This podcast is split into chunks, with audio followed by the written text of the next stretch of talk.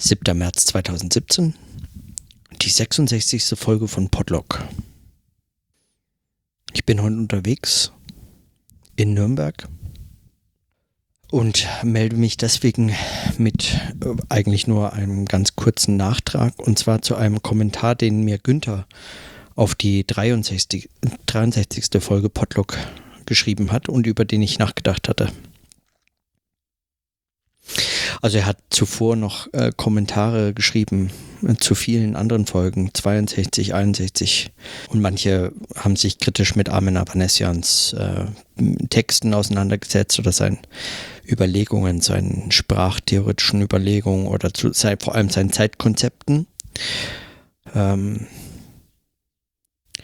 und haben die Gegenwartsgebundenheit von allem, oder wie Luhmann das formuliert hatte, alles, was geschieht, geschieht gleichzeitig.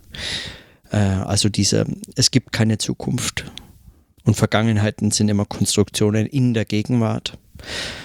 Und, ähm, und wenn man denkt, die Zeit kommt aus der Zukunft oder so, wenn man dieses, diese Zeitverhältnisse versucht umzukehren, wenn man das versucht so anders darzustellen, dann ist es eigentlich ein Irrtum, weil eben es keine Vergangenheit, äh, keine Zukunft in dieser Form gibt, sondern es gibt nur eine Gegenwart. Es gibt nur immer das Hier und Jetzt. Meines Erachtens ist das mindestens eine, eigentlich eine, ja, eine ontologische Überschätzung. Und man kann das so sehen, man kann diese ontologische Position stark machen, aber dann ist es eben eine ontologische Position. Dann ist es ein, das ist auch nichts weiter als eine erkenntnistheoretische Position. Das ist auch eine, die sozusagen mit dem Denken bereits äh, anfängt. Dieses Sein, ähm, ob es jetzt von Heidegger kommt oder von Hegel oder sonst wie, das ist eine, es ist ein Anfang, den die Wissenschaft wählt, aber es ist eben ein Anfang und er beginnt, der setzt das Denken schon voraus, wie eben der Anfang der Wissenschaft, in der Wissenschaft von Logik bei Hegel herkommt, die Phänomenologie voraussetzt und so weiter. Aber so, ohne dass ich mich jetzt darauf groß einlassen möchte, weil das würde, also ich glaube, dass, ähm, ja, das müsste ich ganz anders besprechen. Dann da müsste ich mir andere Gedanken machen in meinem Podlog, wie ich das bespreche, wie ich mich eigentlich solchen Fragen zuwenden könnte, wenn ich das dann jetzt wollte. Aber worüber ich eigentlich sprechen wollte, ist ein Kommentar eben auf die 63. Folge von Podlog. Da hatte ich ja über, ähm, über Sch Schrift und Sprechen und Denken, Sprache, Sprechen, Schreiben, Bücher und so weiter nachgedacht, unter anderem. Und äh, Günther hat geschrieben, also er hat eingangs äh, was anderes äh, geschrieben und dann schreibt er, das Verhältnis Sprechen, Schreiben ist doch letztlich ganz einfach. Es wird etwas so lange gesprochen, laut oder still für sich, bis es sich geordnet hat, und dann wird es hingeschrieben und ergibt so einen Text. Ein Buch ist dann nur noch einen Schritt weiter in diese Richtung. Ich denke den Zusammenbau von Texten, komponiere den Ablauf, füge die Groß- und Klein- und Neben- und Haupträume, Gänge und Aborte so zusammen, dass diese in der Zeit durchquert werden können und stelle während der Ausführung einiges um, sobald neue Orte, Unorte sich auftun. All das kann ich tun, ohne einen Stift zur Hand nehmen. Das kann ich mir im Stillen erzählen und dann hinschreiben.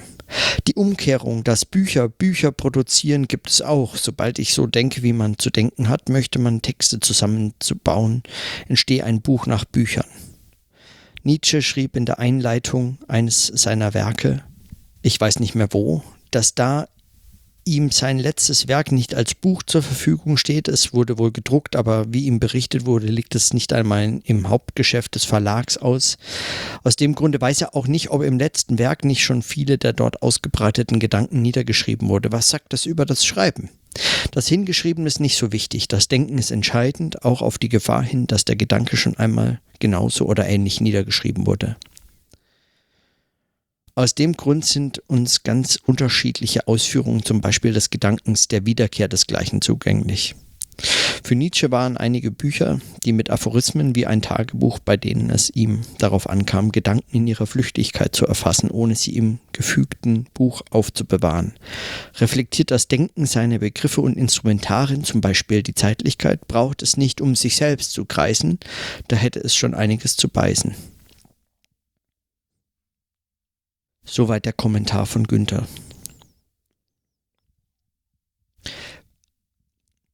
Besonders äh, interessant, beziehungsweise eben, woran sich jetzt mein kom kurzer Kommentar oder mein, mein, meine kurzen Überlegungen angeschlossen haben, äh, fand ich dabei äh, den, das, was, womit ich begonnen habe vorzulesen. Das Verhältnis Sprechen-Schreiben ist doch letztlich ganz einfach. Es wird etwas so lange gesprochen, laut oder still für sich, bis es sich geordnet hat und dann wird es hingeschrieben und ergibt so einen Text. Und also das, da würd, da, das würde ich äh, bezweifeln. Also schon da würde ich, das würde ich bezweifeln. Zum einen, er zitiert vorher auch noch Hannah Arendt, die in einem Interview gefragt wurde, was, wie sie schreibt, ob sie lange an Sätzen herumarbeitet und sie umformuliert. Und äh, sie sagt auf diese äh, Frage, dass sie die Gedanken so lange denkt, ähm, bis sie Klarheit erlangt hat und dann schreibt sie sie auf.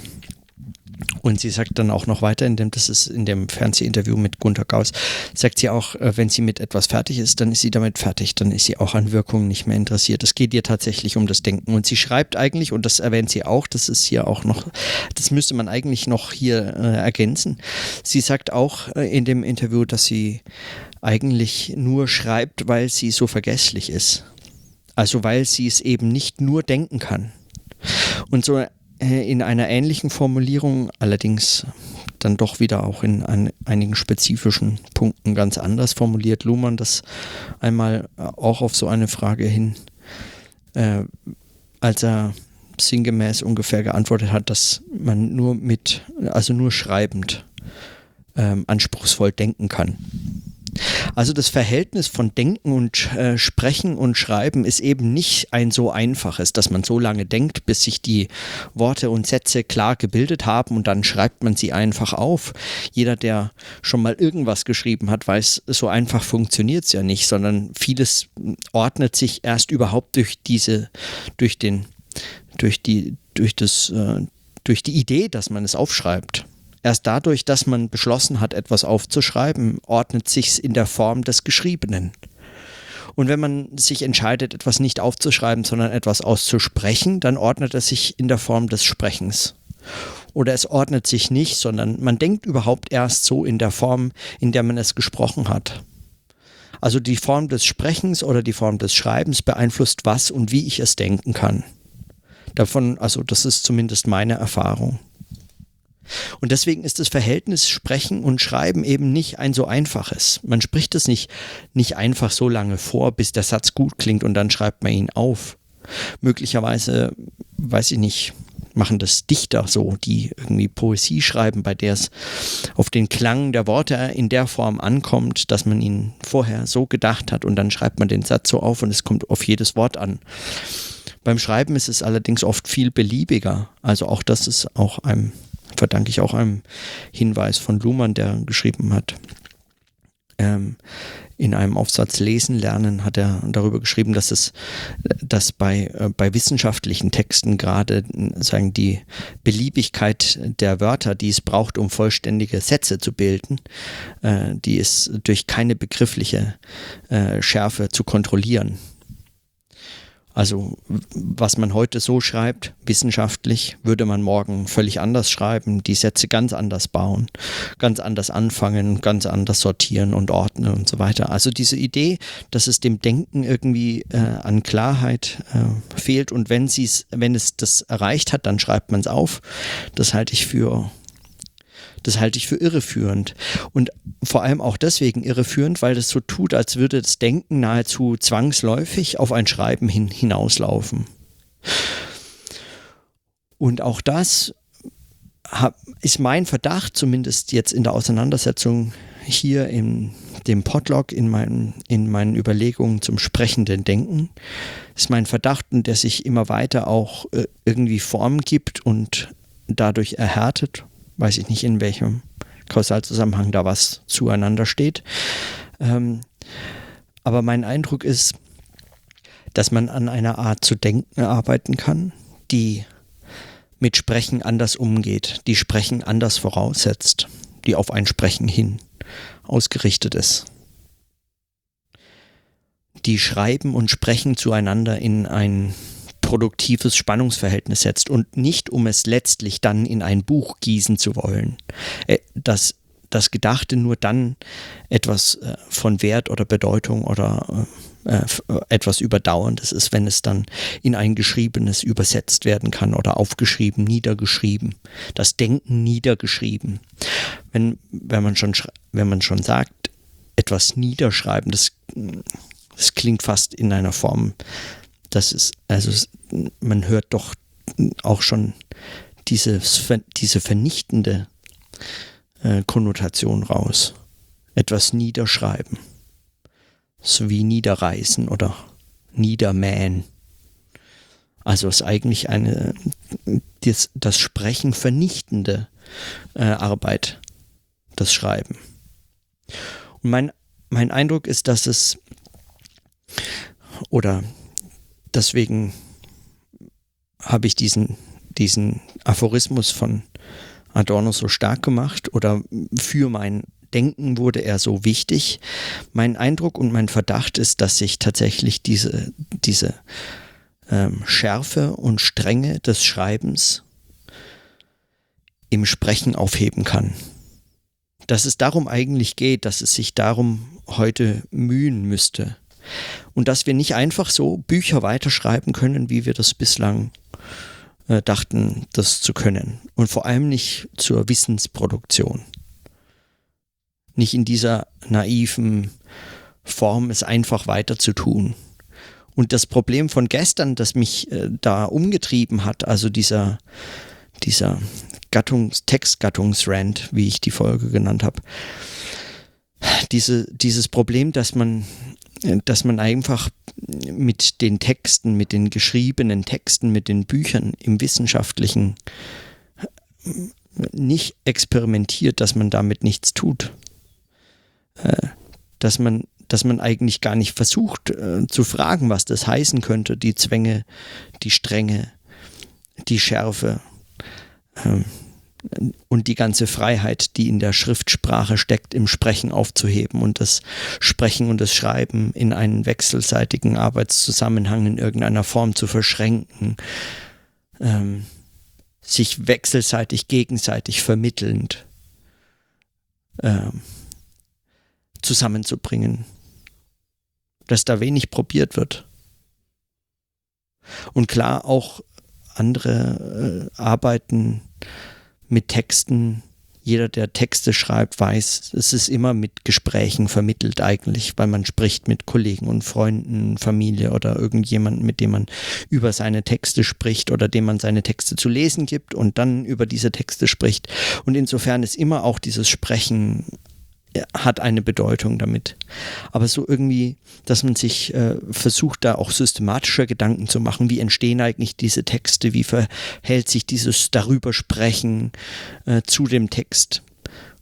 Oft ist das nur dann in einer Fußnote erwähnt. Ich danke bla bla bla für äh, die tollen Gespräche und das konstruktive Feedback und die Hilfe und bla bla das verschwindet völlig im Text. Es wird eigentlich mystifiziert. Darauf kommt es nicht an. Es wird dann niedergeschrieben. Das Sprechen wird niedergeschrieben. Wie niedergeschrien. Es wird niedergeschrieben. Das Denken und das Sprechen wird eigentlich zunichte gemacht, indem es Text wird, indem es aufgeschrieben wird, indem es verschriftlicht wird.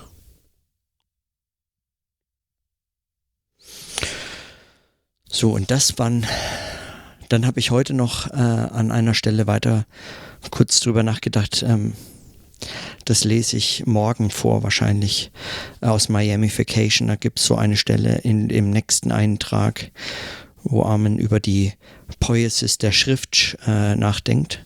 Äh, das, äh, da bin ich, äh, da habe ich heute schon dran gedacht, dass ähm, das lohnt sich auch nochmal in diesen Zusammenhang zu setzen. Also äh, die, die, die poetische Dimension der Sprache schon vor dem Sinn oder nicht vor oder zumindest in Spannung zu, äh, zu Sinn äh, betrachtet.